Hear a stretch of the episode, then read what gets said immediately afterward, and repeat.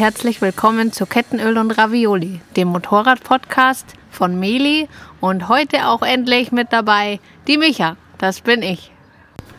In der heutigen vierten Ausgabe unseres Podcasts geht es um die folgenden Themen. Erstens stelle ich mich ein bisschen vor, damit ihr auch mich ein bisschen besser kennengelernt. Und dann wird Meli über unsere erste Reisewoche berichten. Ich bin also die Michi. Ich bin Melis Freundin. Ich bin 33 Jahre alt und komme aus Egling in Oberbayern. Den Motorradführerschein habe ich bereits mit meinem Autoführerschein gemacht, mit 18 Jahren. Zum Fahren bin ich dann allerdings erst zwei Jahre später gekommen, da ich dann erst meine erste Maschine, eine Yamaha R6, Baujahr 99, gefunden habe. Wie ihr also schon erkennen könnt, hat es mich schon immer mehr zu sportlichen Motorrädern hingezogen. Mit meiner R6 war ich dann sehr, sehr lange zufrieden, bis ich dann 2018 mein absolutes Traummotorrad gefunden habe. Die Ducati Panigale, meine Bella. Ein paar Jahre später habe ich dann Meli kennengelernt. Und da wir beide das Motorradfahren lieben, war uns früh klar, dass wir eines Tages auf eine richtig große Reise gehen wollen. Unsere ersten Reiseversuche haben wir 2020 in Sizilien gemacht und 2021 sind wir dann nach Sardinien gefahren, jeweils für zwei Wochen. So sehr ich meine Bella auch liebe, wurde mir auf den zwei Inseln allerdings klar, dass sie sich leider nicht für eine größere und längere Motorradreise eignen wird. Deshalb haben Meli und ich uns bereits letztes Jahr nach geeigneteren Motorrädern, die mehr für Tourenfahrten ausgelegt sind, umgeschaut. Wer mich aber kennt, weiß, dass ich nicht mit den längsten Beinen gesegnet bin und dadurch wurde die Suche erschwert. Zum Beispiel eine Tenere oder eine Africa Twin waren für mich total ungeeignet. Außerdem finde ich diese Motorräder auch nicht wirklich schön. Aber das ist nur meine persönliche Meinung. Als wir dann im September nach Kreta geflogen sind, haben wir ein Mädchen getroffen, das mit einer Motorradgruppe unterwegs war. Sie war Deutsche und ihr Motorrad hat mir sehr gefallen. Es war eine Kawasaki Versys 650. Ich durfte mich dann auch mal kurz darauf setzen und bei diesem Probesitzen habe ich festgestellt, dass das eigentlich das ideale Motorrad für mich wäre. Somit habe ich mich also auf die Suche gemacht nach genau diesem Motorradmodell und bin schließlich in Ingolstadt fündig geworden. Im Oktober letzten Jahres konnte ich dann endlich meine neue Sissi abholen. Sissi kommt von Versys und jedes Motorrad braucht ja einen Namen. Sissi ist also eine Kawasaki Versys, Baujahr 2020 und hatte ein bisschen mehr als 5000 Kilometer auf dem Tacho. Sie war bereits schon maximal tiefer gelegt, was perfekt zu meinen kurzen Beinen passt. Und ich habe sogar einen Dryback als Gepäckrolle dazu bekommen. Da mir allerdings diese Gepäckrolle für mein Gepäck nicht reichen würde, habe ich mich auf die Suche nach geeigneten Koffern gemacht und nach mehreren Fehlkäufen habe ich dann endlich meine Koffer und passende Innentaschen gefunden.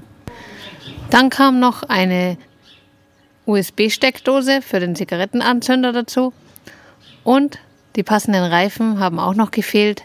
Ich habe mich dann für die Pirelli Scorpion Trail entschieden.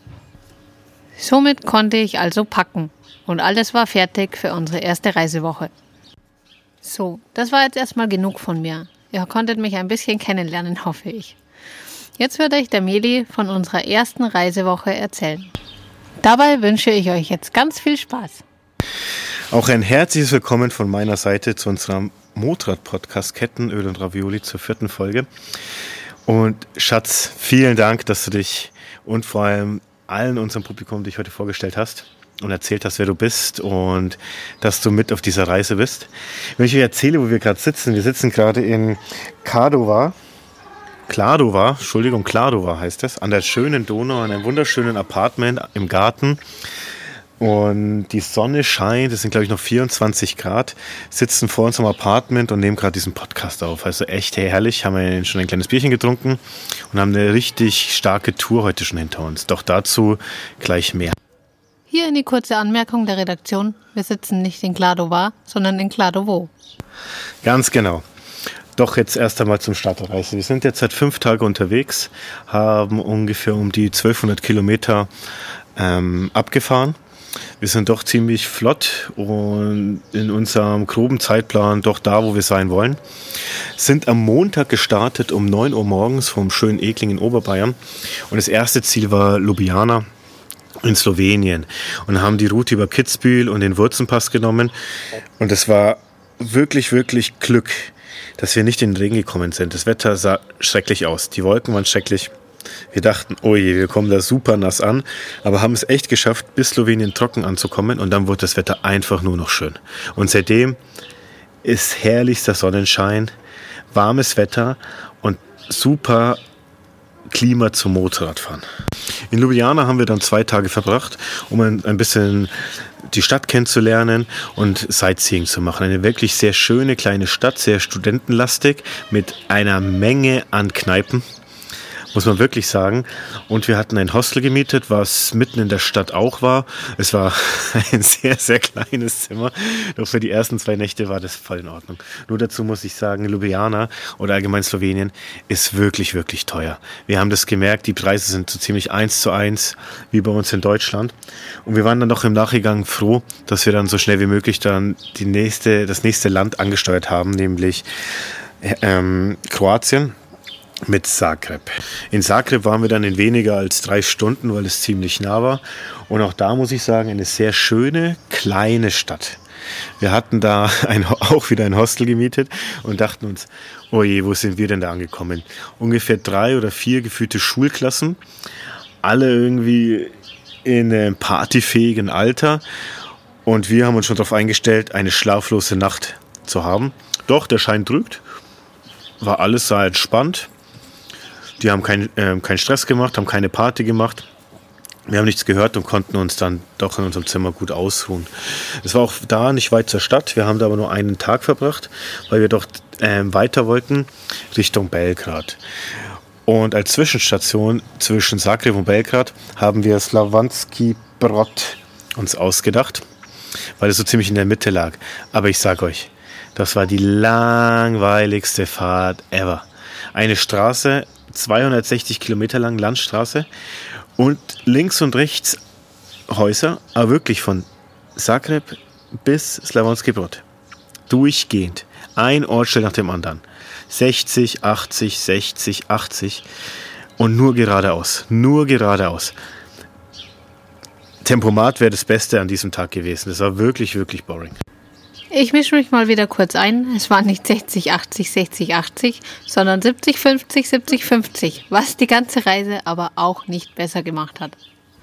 Irgendwann sind wir dann nach dieser Tortur in Slavonski Brod angekommen und hat mich wirklich überrascht, dieses kleine Örtchen. Es liegt direkt an der Save, gegenüber von Bosnien-Herzegowina. Und wir hatten ein super süßes Apartment, das Coco Apartment. Und es war nach dem Hund benannt, so ein ganz kleiner, kläffender äh, Flohzirkus, der aber echt süß war. Und auch das Apartment war mitten in der Stadt. So hat uns die Gastgeberin erst einmal durch die ähm, Fußgängerzone gelotst mit unseren Motorrädern. Alle haben geschaut, weil der Jahrmarkt war. All eyes on us. Und dann durften wir in diesem wunderbaren kleinen Innenhof parken.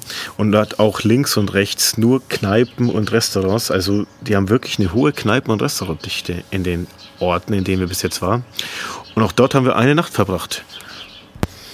Um dann am nächsten Tag nach Belgrad zu fahren, um uns diese wunderbare Stadt, auch das Berlin des Balkans genannt, anzuschauen.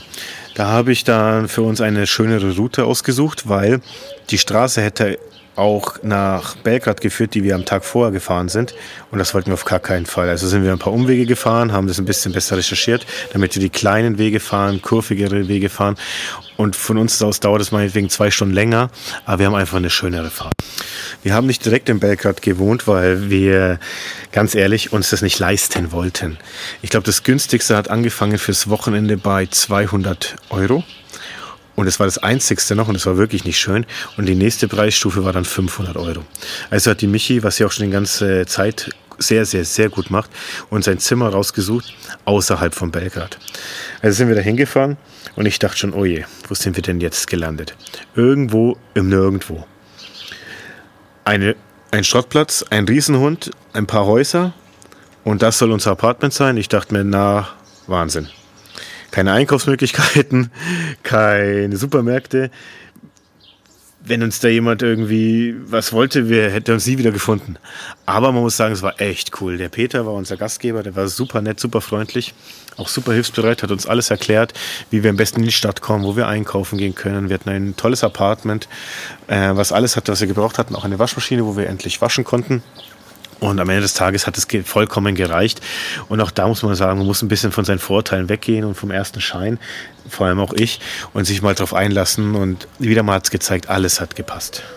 Am nächsten Tag nach unserer Ankunft in Belgrad oder in diesem Vorort von Belgrad wollten wir natürlich die ähm, Stadt besuchen und sind Sightseeing gegangen. Wir wussten ja, wie wir in die Stadt kommen, sind in den Zug gestiegen, weil die Zugstation war nur so fünf Gehminuten entfernt und sind dann zwar falsch ausgestiegen und dann hat die Lauftour angefangen. 27.000 Schritte sind wir abgelaufen, weil wir alles gelaufen sind. Wir haben weder Bus, Uber noch was benutzt, sondern haben wirklich die ganze Stadt und alle Sachen, die wir uns anschauen wollten, zu Fuß erlaufen. Was war das Thema? Ich hatte neue Schuhe und jetzt dicke Blasen an den Fersen. Na, so ist es halt. Man hätte die vorher vielleicht einlaufen sollen. Und Michi, wie fandest du denn Belgrad? Also abgesehen von der Gegend der Unterkunft, die so naja war, hat mir Belgrad nicht wirklich gut gefallen, dachte ich am Anfang. Wir sind da an ziemlich heruntergekommenen Häusern vorbeigelaufen in die Innenstadt. Und da war ich aber dann wirklich erstaunt, wie viele nette Cafés und Restaurants es gibt. Und wir sind dann auch weitergelaufen in einen Stadtpark, der schließlich zur Burg führte. Ja, in der Burg war das auch super interessant, weil es war ein riesen ähm, Areal, eine Riesenburg, die Save und die Donau wahrscheinlich beschützt haben, mit einer alten Römerfestung, mit der Festung überhaupt und so einer Military-Ausstellung, die sehr, sehr interessant war. Und man muss wirklich sagen, das haben sie sehr schön angelegt. Das Wetter hat auch gepasst, bis es dann am Abend richtig anfing zu winden, was uns dann genervt hat und dazu veranlasst hat, Richtung nach Hause zu gehen. Am nächsten Tag haben wir uns dann aufgemacht in den nächsten Ort Kladovo, den wir uns ausgesucht haben als Zwischenstation, bevor wir nach Bulgarien übersetzen. Und das hat uns daran so gut gefallen, weil es direkt an der Donau lag. Und ich wollte unbedingt, auch Michi wollte unbedingt, dass wir mal an der Donau entlangfahren, weil die Donau hier ist wirklich mega breit und ähm, fließt durch so ein schönes Gebirge und die Straßen waren klasse. Also am Anfang war das nicht so witzig, weil wir sind so einen Berg hochgefahren, also in das, Hü in das Hügelland, an einem riesengroßen Steinbruch vorbei. Das war noch alles in Ordnung. Und da mussten wir links abbiegen und dann fing so eine Tattoo an. Die Straße katastrophal. Halb sandig, total mit Split zugeschüttet, Schlaglöcher ohne Ende. Also absolute Katastrophe. Hat nur gehuppelt und hat eigentlich überhaupt keinen Spaß gemacht. Bloß das war halt einfach der Weg, den das Navi uns angezeigt hat oder das den wir vorher ausgesucht haben, bis wir an die Donau gekommen sind. Man musste nicht fahren, wir hätten auch einen anderen Weg fahren können. Doch ich dachte mir, schöne Kurven, also fahren wir den. Dass die Straße so in einem maroden Zustand ist, konnte ja keiner wissen. Aber auch das haben wir gut hingekriegt und haben uns dann richtig gefreut, als wir auf die Hauptstraße an der Donau angekommen sind. Dann in Kladovo haben wir unser Apartment aufgesucht, das wir am Tag zuvor gebucht haben und dachten uns, oh je, also müssen wir da wirklich schlafen? Wollen wir das? Wir haben uns beide angeschaut und dachten uns, schauen wir, dass wir das stornieren können. Das Ding ist, in Serbien haben wir kein LTE oder können nicht telefonieren, weil wir dann zu hohe Roaming-Gebühren haben, weil wir für die zwei Tage in Serbien eben keine SIM-Karte uns gekauft haben. Also war die Folge, dass wir uns ein Café aufsuchen, weil jedes Café hat WLAN und auch wir hatten ein bisschen Hunger und haben das dann gemacht. In dem Café haben wir dann erst einmal die eine Unterkunft storniert und haben eine andere Unterkunft gebucht. Und das war genau die richtige Entscheidung. Weil, wie ich euch am Anfang schon erzählt habe, wir sitzen gerade hier in dieser Unterkunft, die Sonne scheint, sitzen in diesem Garten, es ist super ruhig, aber ins Zentrum sind es vielleicht fünf Gehminuten, waren davor einkaufen. Die Gastgeberin spricht auch Deutsch, was das vieles vereinfacht, kommt aus Regensburg, eine ganz, ganz nette Dame.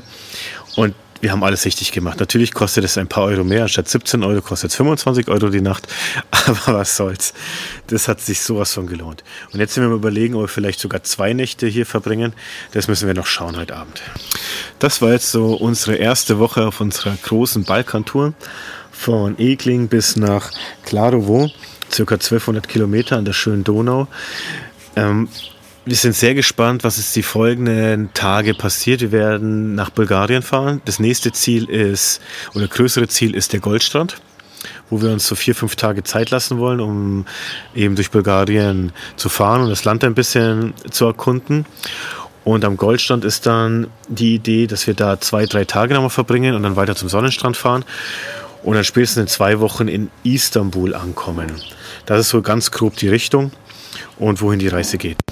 Gerne könnt ihr uns auch auf Instagram folgen unter Kettenöl und Ravioli mit OE geschrieben. Da seht ihr dann auch tagesaktuell unsere Stories und viele Bilder, was wir so den ganzen Tag so machen. Und was wir uns auch freuen würden, wenn ihr unserem Podcast folgt, natürlich eine Bewertung da lasst, am besten eine 5-Sterne-Bewertung und weiterhin so treue Zuhörer seid. Damit verabschieden wir uns jetzt in den Abend und würden uns freuen, wenn ihr uns auch nächste Woche am Sonntag wieder zuhört. Servus, ciao, ciao. Tschüss. Thanks for listening. We hope you enjoyed the show.